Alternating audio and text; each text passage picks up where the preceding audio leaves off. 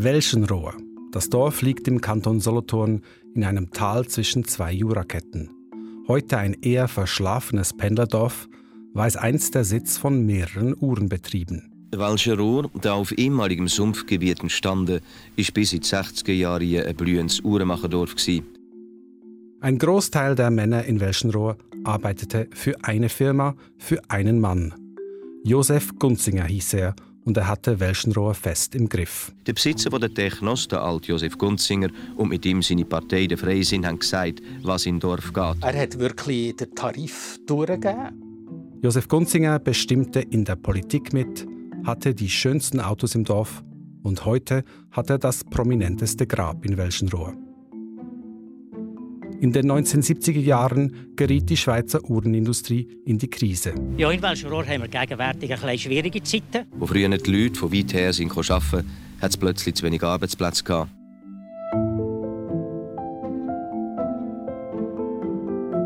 An Welschenrohr kann man diese existenzielle Krise nachvollziehen, die tausende Arbeitsplätze kostete und einen ganzen Industriezweig in Frage stellte. Ich hoffe also ganz fest, dass nicht noch mehr Junge von Welschenrohr fortgehen.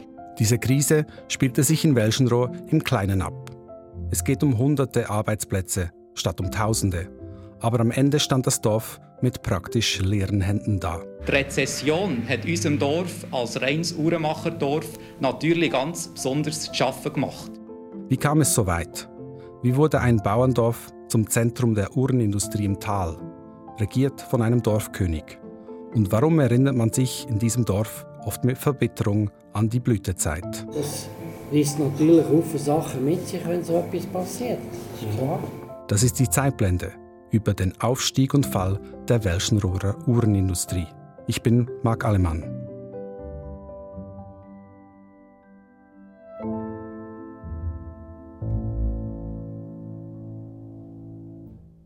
Allemann. An meinem Nachnamen gibt es in Welschenrohr kein Vorbeikommen. Er steht gefühlt auf jedem dritten Briefkasten.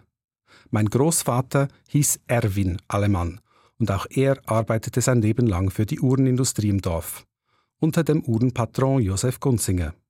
Doch zum Hirschen Erwin, wie sie ihn im Dorf nannten, und zu seinem zwiespältigen Verhältnis zu Gunziger komme ich später zurück.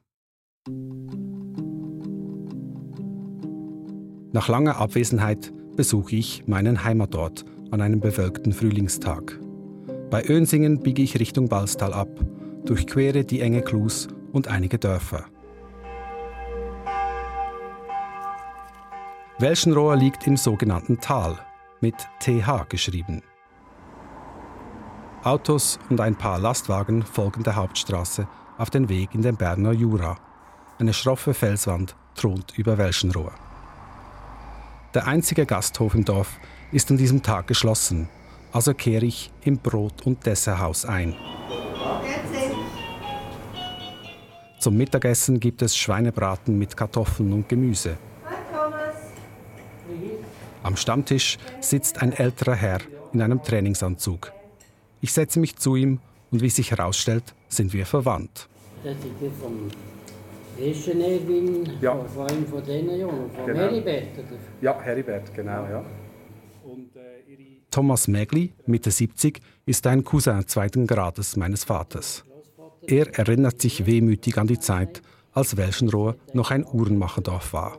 Damals gab es noch sieben Wirtschaften, ein blühendes Vereinsleben und eine aufwendige Fasnacht.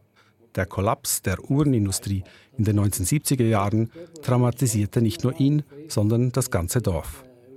Mit der Schließung der Uhrenfabriken habe Welschenrohr beinahe 700 Arbeitsplätze verloren, sagt Megli. Ja, das ist natürlich extrem. Die, die Fabriken hatten Gär, wo die Leute vom ganzen Tal hingeführt haben. Oder? Das war eigentlich der grosse Arbeitgeber mit zwei Stunden Telefonrolle zusammen, kannst du sagen. Nicht? Auch Meglis Familie verdiente mit der Uhrenmacherei ihr Brot. Jedoch nicht in einer der Fabriken, sondern zu Hause, im eigenen Atelier. Der Vater und der Großvater haben terminiert, wenn man dem sagt. Das heisst, sie haben Teile angeliefert bekommen von irgendeinem Grossen. Eine Montage gemacht und wieder äh, abgeliefert dort. Dieses Zusammensetzen von Uhrenbestandteilen oder ganzen Uhren gab es in Welschenrohr schon vor den Fabriken. Auch Landwirte und Frauen kamen so auf einen Zusatzverdienst. Die, die Frauen haben alle noch Setable daheim, oder? Da hast du Kind und da hast du gearbeitet, du hast mehr oder weniger zu der Familie schauen und gleich noch ein bisschen Geld verdienen. Das hat ein bisschen Wohlstand da hängen, oder? Er müsse vorsichtig sein, was er über den Uhrenpatron und Technos-Gründer Josef Gunzinger sage, meint Megli.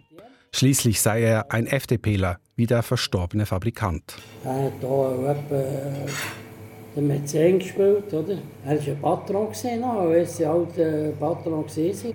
Politisch hat er Einfluss genommen, das ist klar, oder? Aber er hat natürlich auch einiges, einiges gebracht, gemeint, muss man auch sehen. Ich verabschiede mich von Thomas Megli und sehe mir das heutige Welschenrohr etwas genauer an.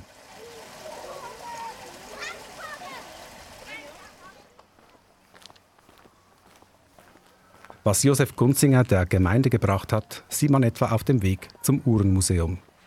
Unweit der ehemaligen Technos-Fabrik reiht sich ein Einfamilienhaus ans nächste gebaut mit Darlehen von Gunzinger. Das Uhrenmuseum selber befindet sich an der Technosstraße, im Gebäude, wo die Firma von Josef Gunzinger und seinen Brüdern einst Uhren zusammenbaute. Von außen ist das Gebäude verlottert und heruntergekommen. Im Inneren hat es Ateliers und eben das Uhrenmuseum. Ich habe hier einen Termin mit dem Präsidenten des Uhrenmuseums. Und wie könnte es anders sein? Auch er ist ein Alemann, René Alemann. Grüezi. Grüezi wohl. Alemann. Jawohl, genau. Ich bin Alemann. Ah. Ja. Röne Alemann zeigt mir zuerst einen Saal, der der anderen großen Uhrenfirma von Welschenrohr gewidmet ist, die Tourist. Gegründet von Adolf Alemann, meines Wissens kein Verwandter von mir. Das ist jetzt eigentlich der Touristsaal. Die zweitgrößte Uhrenfabrik, die wir hatten. Ja.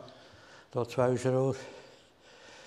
Ja, ist eigentlich schade. Es ist, hat nicht, sollen, hat nicht müssen sein, oder? Und wenn man schaut, jetzt sind die Touristen zweitgrößte. Die, eben, die sind sehr sozial denken gesehen. Die Leute sind lieber dort arbeiten als, als hier. Oder? Dass die Touristfirma der bessere Arbeitgeber gewesen sei, das wiederholt René Alemann noch ein paar Mal bei der Führung durchs Museum. Später wurde Tourist von Technos geschluckt. Von da an gab es nur noch eine große Uhrenfirma in Welschenrohr. Zugrunde ging die Tourist, weil sie auf ein eigentlich innovatives Produkt setzte, das noch nicht marktreif war. Weil radioaktives Radium nicht mehr auf Zifferblätter gestrichen werden konnte, entwickelte Tourist in den späten 1950er Jahren eine Armbanduhr mit Akku, mit dem ein Lämpchen im Zifferblatt betrieben werden konnte. Ich drücken, das Zifferblatt beleuchtet. Und nachher ist natürlich das der Akku ausgelaufen, hat das Werk verfressen. Dann mussten sie auch den Haufen zurücknehmen. Die Garantieleistungen für die beschädigten Uhren ruinierten Tourist, sodass sie von Technos gerettet werden musste. Und so wuchs der Konzern stetig. Die Fabrik musste mehrmals erweitert werden. Eben, hier sieht man, so ist der E-Steilbauer. Die Arbeiter in den Uhrenfabriken wurden um ihren Job benieden. Sie hatten ein besseres Los als die Stahlarbeiter im nahegelegenen Balstal, sagt mir René Alemann. Touren machen sie mit sauberen Gringen und die anderen mit schwarzen Gringen, oder? Und dann ist halt das schon äh, immer ein bisschen gewisser Eingesehen, oder? Die Ölkrise 1973 und das Aufkommen der Quarzuhr führten aber schließlich zum Aus für die gesamte Welschenrohrer Uhrenindustrie und sie sorgten für eine existenzielle Krise in der Schweizer Uhrenindustrie. So berichtete 1978 das Schweizer Fernsehen über Welschenrohr. Die größeren Fabriken haben abgebaut, viele kleine haben zugemacht. Die Schweizer Uhrenindustrie überlebte die Krise, aber es gab zahlreiche Opfer.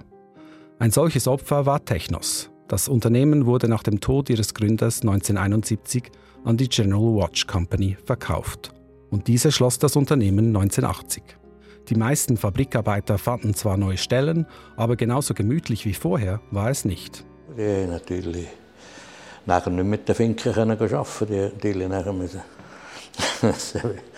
müssen etwas unter die Füße nehmen vor den Bergen. Technos-Uhren gab und gibt es aber auch nach der Stilllegung der Welschenrohrer Fabrik immer noch.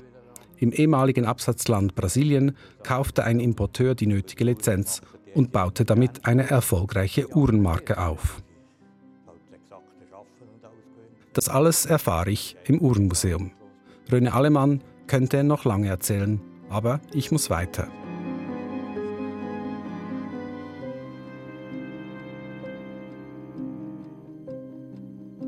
Denn ich will wissen, wie kam mein Heimatort, ein kleines Bauerndorf wie Welschenrohr, einst zur Uhrenmacherei. Um das herauszufinden, treffe ich ein paar hundert Meter weiter vom Uhrenmuseum den Historiker Urs Fink. Er hat Fachartikel über die Welschenrohrer Uhrenindustrie geschrieben und arbeitet an einer historischen Aufarbeitung dieser Zeit. Sein Vater, Hans Fink, war der letzte Direktor von Technos und musste den Untergang der Firma mit ansehen. Wie mein Großvater ist auch Urs Fink Organist der katholischen Kirche in Welschenrohr. Gleich nebenan, in den Räumen des ehemaligen Kindergartens der Kirche, hat er sich eingemietet. Einfach nicht erschrecken. Kein Problem. Viel Bücher. Hier hat er Platz für seine unzähligen Bücher. Bevor wir uns setzen, müssen Stühle und der Tisch davon befreit werden. Und jetzt kann ich da ein bisschen drin machen, dann können wir da.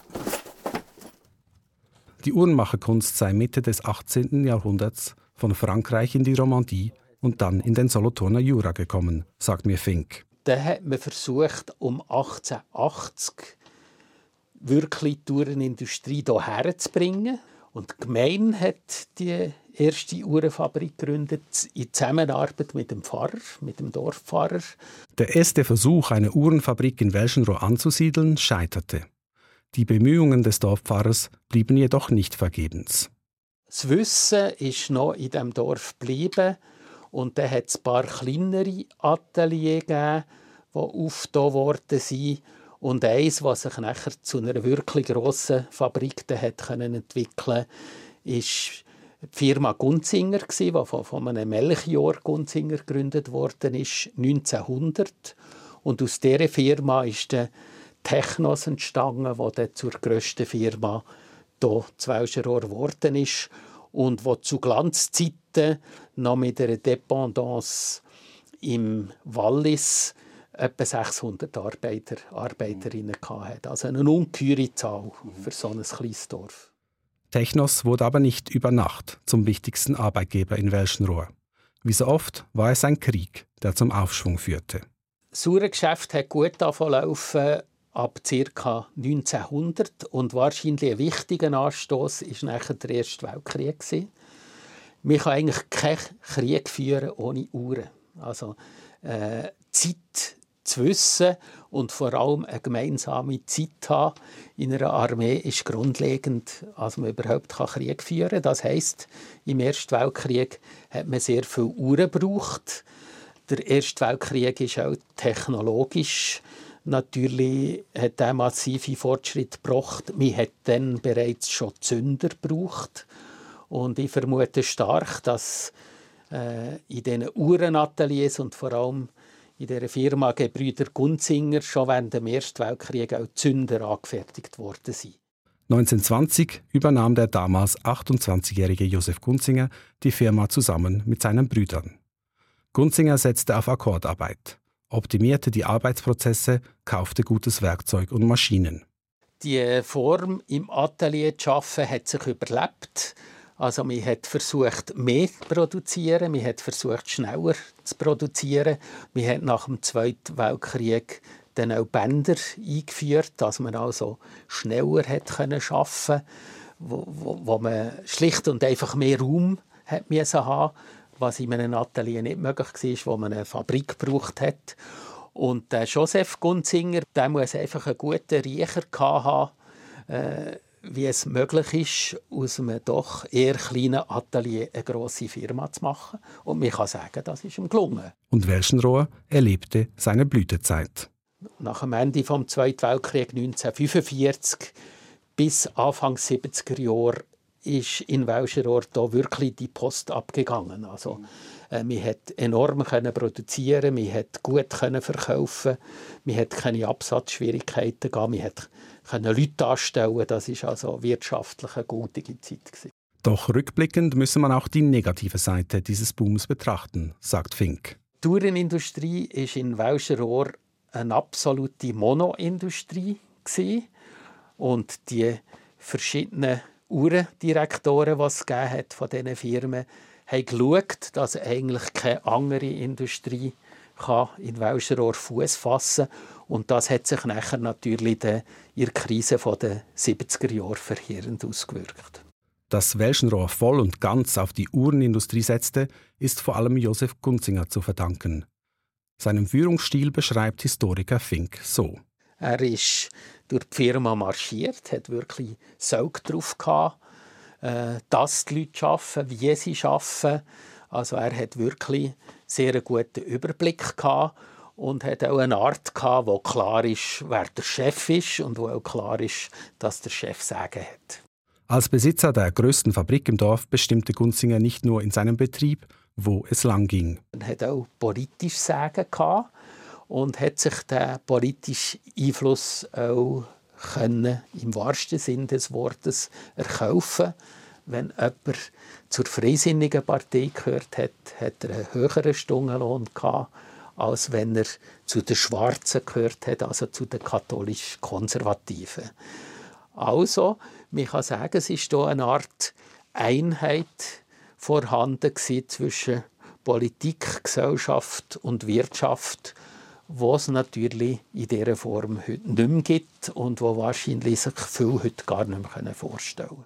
Gunzinger zeigte seinen Reichtum und damit auch seine Macht, ganz offen im Dorf. Die Leute im Griff zu haben, erfolgt auch durch Repräsentation, also man zeigt, was man hat und was man kann und wie man Einfluss hat. Und da ist natürlich das Auto ein typisches Kennzeichen. Er hat ein Ferienhaus am Thunersee.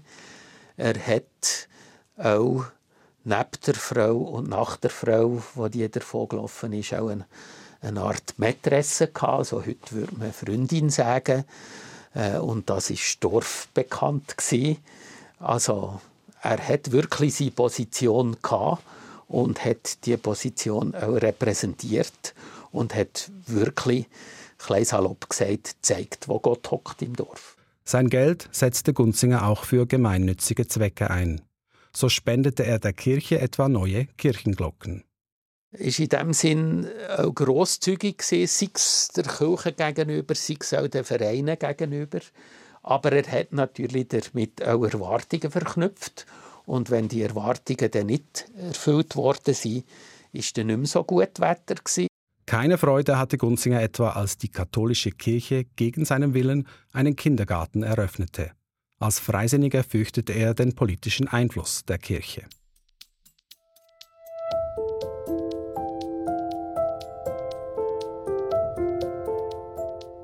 Josef Gunzinger verstarb 1970. Als Ehrenbürger von Welschenrohr erhielt er einen besonderen Platz auf dem Friedhof, abgeschirmt vom Rest der verstorbenen Bevölkerung. Lange Zeit war Kritik an ihm nur hinter vorgehaltener Hand möglich gewesen. Nach seinem Tod sank diese Hürde jedoch nur sehr langsam. Das zeigte sich etwa 1980, als in der Region eine Jubiläumsbroschüre in Auftrag gegeben wurde. Interviews mit diversen Zeitzeugen wurden geführt, darunter auch mit meinem Großvater, Erwin Allemann. Er war Vizedirektor unter Josef Gunzinger gewesen. Doch mein Großvater zeichnet im Interview ein derart unrühmliches Bild von Gunzinger, dass die Veröffentlichung des Interviews verhindert wurde. Erst Jahrzehnte später hat Urban Fink das zensurierte Interview in anonymisierter Form veröffentlicht. Mein Großvater sagte in diesem schriftlichen Interview über Josef Gunzinger, ich bezweifle seine Verdienste keineswegs, aber er war eine sehr schwierige Person. Er hatte nie einen Freund auf Dauer. Jeder war am Schluss sein Niemand. Er hatte eine große Machtposition in unserem Dorf. Er war der Arbeitgeber im Dorf. Die Leute hatten Angst, sie würden ihr Brot verlieren, wenn sie mit ihm nicht auskommen würden. Er nützte diese Machtposition aus. Besonders die folgende Passage dürfte im FDP-Flügel der Regionalplanungsgruppe Thal nicht gern gesehen worden sein. Der Vorwurf, Gunzinger habe Sympathien mit Rechtsextremen gehabt. Josef Gunzinger hatte frontistischen Einschlag. Das machte ihm Eindruck, die braune Masse. Er äußerte sich einmal zugunsten der Deutschen. Aber mein Großvater hatte nicht nur Kritik anzubringen. Josef Gunzinger ging jeden Tag durch alle Fabriksäle und machte überall seine Bemerkungen. Er grüßte immer alle freundlich, auch die ärmste Frau auf der Straße. Er konnte sich in die Leute hineinfühlen. Nach dem Tod von Gunzinger wurde Technos verkauft. Warum hat das Unternehmen nach dem Ableben des Firmengründers nicht überleben können? Warum wurde die Uhrenmacherei im Tal zur Nischenindustrie? Laut Urban Fink gab es diverse Gründe. Bis Anfang 70er Jahre war die Uhrenindustrie in der Schweiz eine Art Planwirtschaft.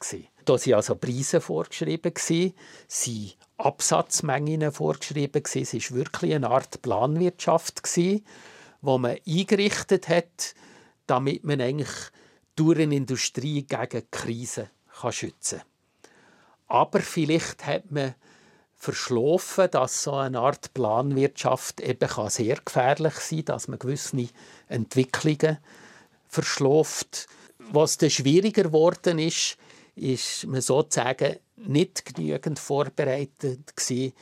Die Firma Technos hat zwei Hauptabnehmer einen in Brasilien und einen in Japan.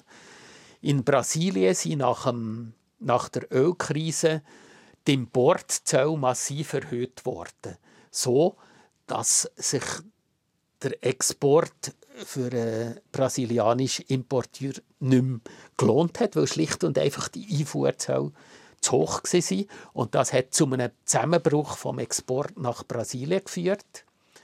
Japan ist etwas anders gelaufen. Japan hat einerseits sehr viele äh, Uhren direkt vor Technos von Welscherohr bezogen, hat aber eigentlich eigene Produktionsmöglichkeiten können aufbauen und hat dort auch Wert darauf gelegt und hat sich in dem Sinn von der Schweizer Uhrenindustrie unabhängig machen was zur Folge hat, dass die Exportmöglichkeit auch nach Japan zusammengebrochen ist. Welschenrohr versuchte nach der Schließung der Uhrenfabriken sich neu zu erfinden.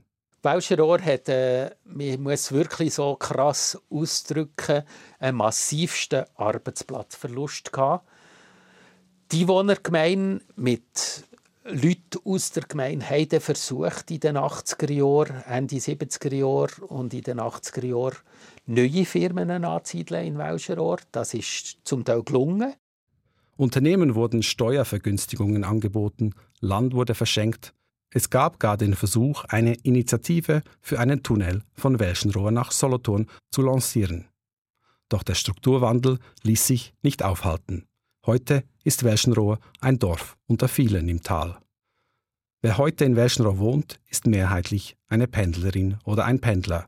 Günstiges Land und die Nähe zu Solothurn bewegen aber zahlreiche Menschen, in der Gemeinde wohnhaft zu bleiben. Wir haben eigentlich den Bevölkerungsabgang, was ab Ende 60er Jahre bis in die 80er Jahre massiv gegeben hat. Also da hat man stoppen und eigentlich heute äh, bleiben viele Junge, die in Welscherohr aufwachsen, wirklich hier wohnhaft. Die Vergangenheit droht in Welschenrohr ab in Vergessenheit zu geraten. Nicht nur in der regionalen Jubiläumsbroschüre, sondern auch im Buch zur 800-Jahr-Feier von Welschenrohr wird dieses Kapitel völlig ausgeklammert. Historiker Urban Fink kann sich das nur so erklären. Man hat den Niedergang absolut traumatisch erlebt, als Schock. Und das hat zum Beispiel bei meinem Vater, der ja ein intimer Könner war von dieser Uhrenindustrie, hat das dazu geführt, dass, obwohl ich das x-mal versucht habe, mit ihm ein Gespräch über das zu führen und sozusagen das große Know-how, das er hatte, noch für Geschichtsschreibung zu retten. Das ist also nicht möglich gewesen. Das ist wirklich für ihn eine Wunde gewesen. Man kann es nicht anders sagen. Es ist ein Trauma gewesen. Und das Spannende ist schon, dass eigentlich die Bevölkerung heute in Welscherohr sich nicht mehr bewusst ist, welche grosse Bedeutung die Uhrenindustrie hat und weil eigentlich das Bewusstsein nicht mehr gross vorhanden ist, ja, äh, ist man auch nicht mehr stolz auf die Uhrenindustrie, obwohl man kann sagen, dass hier in Welscherohr Grosses geleistet worden ist, also wo man durchaus darf stolz sein darauf. Urban Fink hat in seiner Privatbibliothek der Welschenrohrer Uhrenindustrie ein ganzes Regal gewidmet. Wenn er pensioniert ist, will er ihre Geschichte gründlich aufarbeiten. Vielleicht erhofft er sich damit, dass die Dorfbewohner mehr Stolz auf die eigene Geschichte entwickeln. Schaden könnte das nicht, denke ich, als ich Welschenrohr verlasse. Ein paar Kinder spielen beim Brunnen neben der Kirche. Im Hinterhof der ehemaligen Technosfabrik weiden Ziegen. Hühner picken nervös am Boden. Welschenrohr ist ruhiger geworden. Und die älteren Dorfbewohnerinnen und Dorfbewohner erinnern sich manchmal mit Wehmut oder Verbitterung an die guten alten Zeiten. Wie etwa mein Verwandter, Thomas Megli. Wir hatten zum Beispiel wir hatten drei Bäckereien damals, oder? Wir hatten zwei Metzger, wir hatten keine mehr, oder? Wir hatten keine Bank mehr, wir hatten keine Post mehr. Wenn die Fabriken noch arbeiten würden, so wie es damals war, wäre die Post da nie zugegangen. Vieles ist nicht mehr da in Welschenrohr, das stimmt. Geblieben sind Einfamilienhäuser mit Gärten, die Naturpracht des Tals und die Einwohnerinnen und Einwohner, die gerne hier wohnen, wenn sie von der Arbeit Ennet den Berg zurückgekehrt sind.